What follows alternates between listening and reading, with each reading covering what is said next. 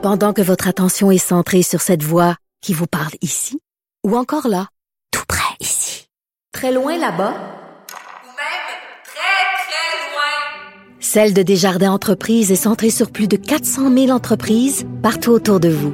Depuis plus de 120 ans, nos équipes dédiées accompagnent les entrepreneurs d'ici à chaque étape pour qu'ils puissent rester centrés sur ce qui compte, la croissance de leur entreprise.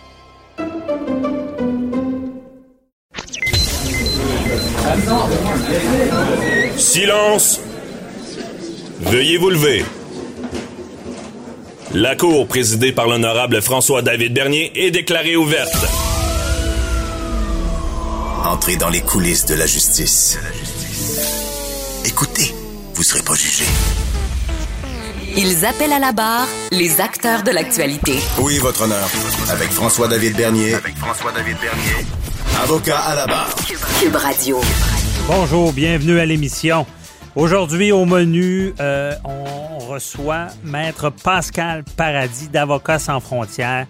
Imaginez l'assassinat du bâtonnier euh, haïtien. Euh, il nous explique comment ça fonctionne. Il y a une pétition qui doit être signée parce que on veut faire la lumière sur ce genre d'acte-là. Ensuite, Luc La Liberté nous parle de Donald Trump, un moment historique, la deuxième fois qu'il est mis, qui, veut, qui est mis en accusation pour euh, sa destitution. Euh, Maître Coran de l'Ordre nous parle des nouvelles accusations contre André Boisclair. Et pour finir, on reçoit, il y a Daniel Henkel qui nous avait fait une entrevue sur les entrepreneurs, euh, les, les, solutions pour passer à travers cette crise-là. Prenez un bon café, restez là, votre émission commence maintenant. Vous écoutez Avocat à la barre.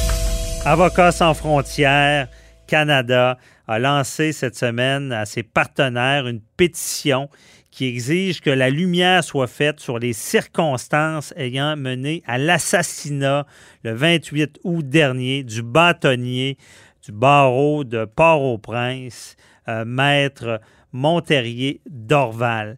Euh, imaginez ce genre de situation-là, euh, ça, nous frappe toujours. Un bâtonnier, on en a un ici au, Québec, un bâtonnier, Maître Grondin.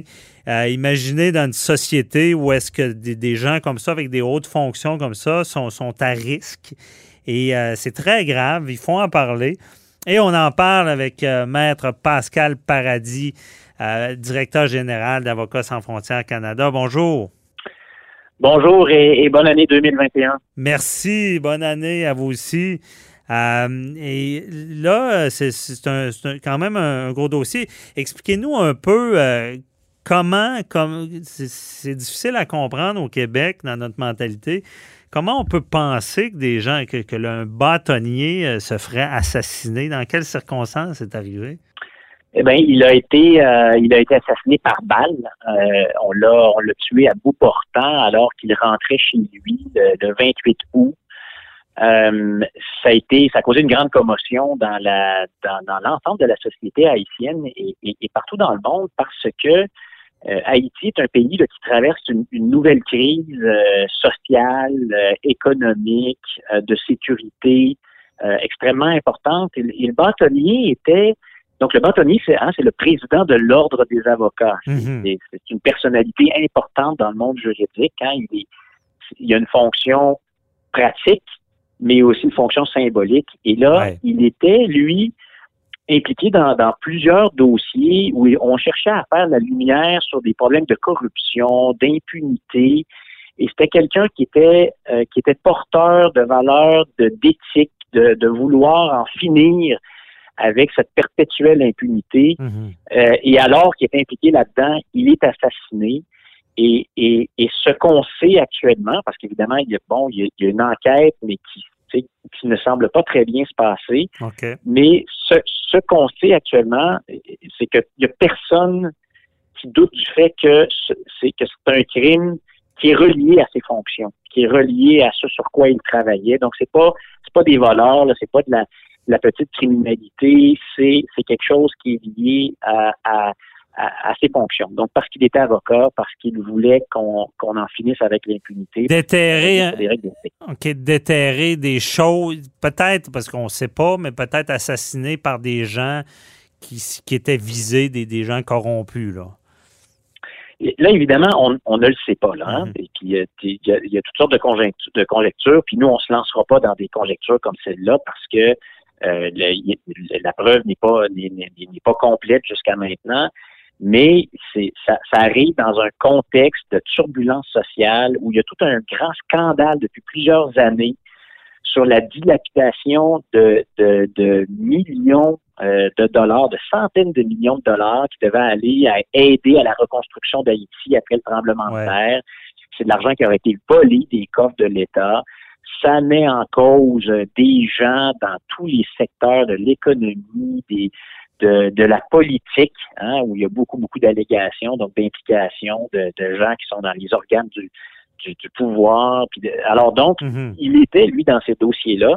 Et, et, là, soudainement, on l'assassine. Et là, quelques jours après son, son assassinat, son, son domicile est cambriolé. Après ça, il, y a un, il y a un vol au greffe du tribunal, imaginez, où il y avait des preuves, certaines preuves qui avaient été recueillies. Elles sont volées.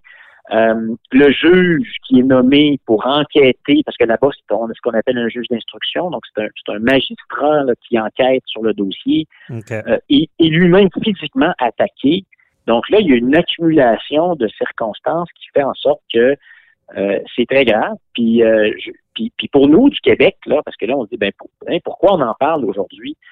Ben, d'abord parce que Haïti, c'est un pays extrêmement important pour la, politique étrangère canadienne. Il y a une grande proximité entre Haïti et le Québec.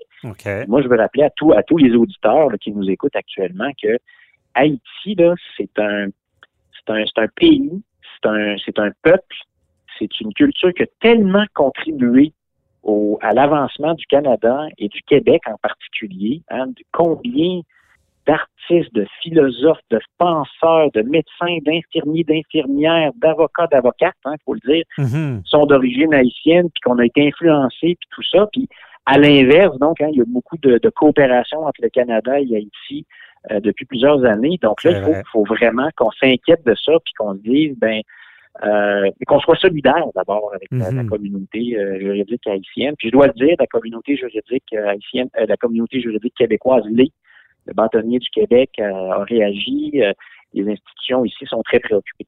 OK. C'est très intéressant de le rappeler, cette proximité. Euh, mais comme en, Haïti, comment le système se porte? Est-ce que est-ce c'est un système de droit civil comme ici? Ben, il y a des différences, là, mais est-ce que le, système est, corrompu à la base ou, ou ce qu'on assiste, là, c'est du nouveau? C'est, bon, c'est un système qui est qui, qui, est pratiquement calqué sur le système français. Euh, c'est un des plus vétustes sur la planète, c'est-à-dire qu'il n'y a pas eu de réforme depuis des siècles, en mhm. fait. Euh, c'est malheureux, mais, mais, mais c'est comme ça. Euh, mais donc, c'est, d'inspiration française. Et donc, il y a beaucoup de proximité avec notre système aussi. Oui, c'est le droit civil qui s'applique. Mais les, règles sont quand même sont quand même euh, distinctes, notamment en, droit criminel. Mais là-bas aussi, donc, il y a un code civil, euh, comme, comme au Québec, il y a un code, il y a un code euh, criminel, un code pénal. Mm-hmm. c'est un, année après année, depuis longtemps, le système judiciaire haïtien est jugé comme l'un des des plus fragiles dans le monde. manque de ressources, manque de formation, des problèmes d'indépendance, où il y a des, hein, il, y a, il, y a, quand même beaucoup de, de, de pas en avant qui ont été réalisés dans les dernières années, mais il y a encore des, des problèmes d'indépendance du judiciaire face aux hein, donc des juges, des tribunaux par rapport au pouvoir exécutif, par rapport au gouvernement. Et oui, de la corruption, euh, il y en a, euh, et c'est un et c'est un problème. Et, et donc là, il faut faire face. Cette personne-là, le, bâtonnier, voulait combattre ça, c'est ce qu'on comprend. Le bâtonnier, le, barreau de Port-au-Prince euh, s'était engagé dans cette voie, dans cette voie-là, et le bâtonnier était c'était quelqu'un qui était très préoccupé euh, par les enjeux d'éthique, euh, de déontologie, de lutte à l'impunité. Je peux vous dire, on travaillait, nous, Avocats sans frontières, avec le bâtonnier. On était avec lui euh, et nos partenaires, donc haïtiens, notamment des, avocats qui luttent contre l'impunité, qui représentent des victimes, étaient avec lui le matin même de son assassinat. Donc, nous, on, l'estimait, puis on travaillait avec lui, ah, travaillait euh, avec la coopération internationale. Donc là, maintenant, il a été assassiné, donc il y a, une enquête qui a débuté, mais, mais l'enquête avance difficilement et l'enquête avance presque sans ressources. Euh, il y a très peu d'appui aussi euh, du plan des autorités haïtiennes pour cette enquête-là. Et c'est pour ça, nous, qu'on participe avec des organisations haïtiennes, hein, qu'on appuie des organisations haïtiennes, notamment le barreau, notamment le, cabinet d'avocats euh, haïtiens spécialisés en éthique stratégique.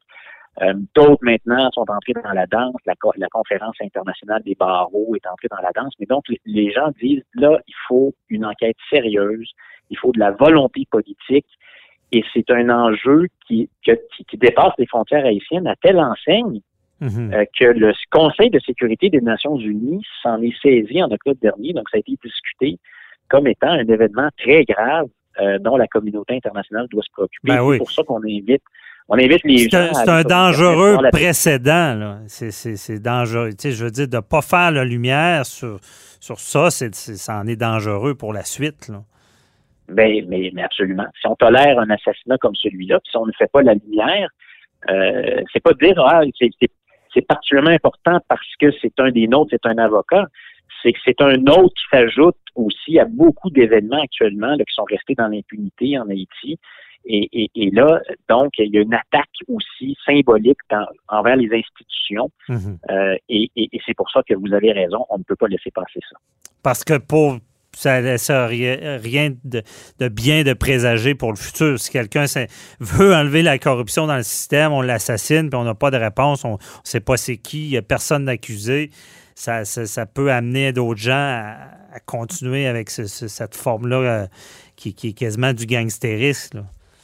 L'impunité engendre l'impunité. Mhm. La l'ombre l'ombre permet à, encore plus d'ombre de perdurer. À l'inverse, de, de, faire la lumière sur cet événement-là, de démontrer que personne n'est au-dessus de la loi, euh, qu'il y a une volonté d'en finir avec euh, ce genre de façon de régler des situations ou d'empêcher euh, qu'on, d'empêcher l'évolution des choses, de, de, de, de, mettre fin à l'impunité, de, de débusquer les criminels, ceux qui les ceux qui les commanditent, ceux qui permettent à ce qu'il continue, parce que là, actuellement, au, moment où on parle de ça, ce sont les mêmes groupes criminalisés qui ont commis des massacres. On recommence à parler de massacres. Il y a eu des massacres dans les derniers mois, ah, dans des quartiers populaires en Haïti.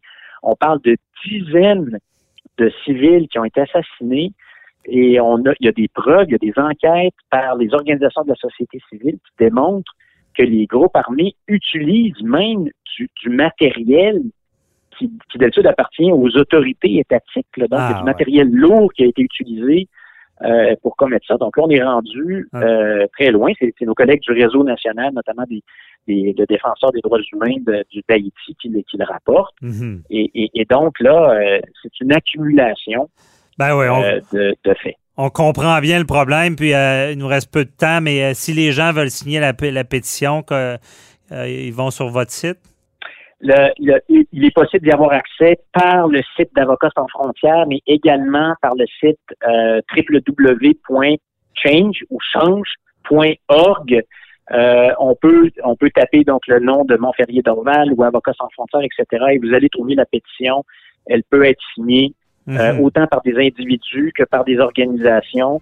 Mais l'idée est de démontrer qu'il y a une il y a une, il y a une indignation populaire et qui ont un intérêt au-delà des frontières. Il y a une solidarité internationale autour de cette question-là. Euh, qui, on l'espère, va ben contribuer à faire bouger les, autorités et les personnes qui peuvent aider à ce qu'il euh, y ait justice. Ben oui, bien dit. On invite nos auditeurs à aller signer la pétition. Merci beaucoup, Maître Pascal Paradis, euh, de nous avoir parlé de ce dossier-là. Bonne journée. Toujours un plaisir. Merci. Au revoir.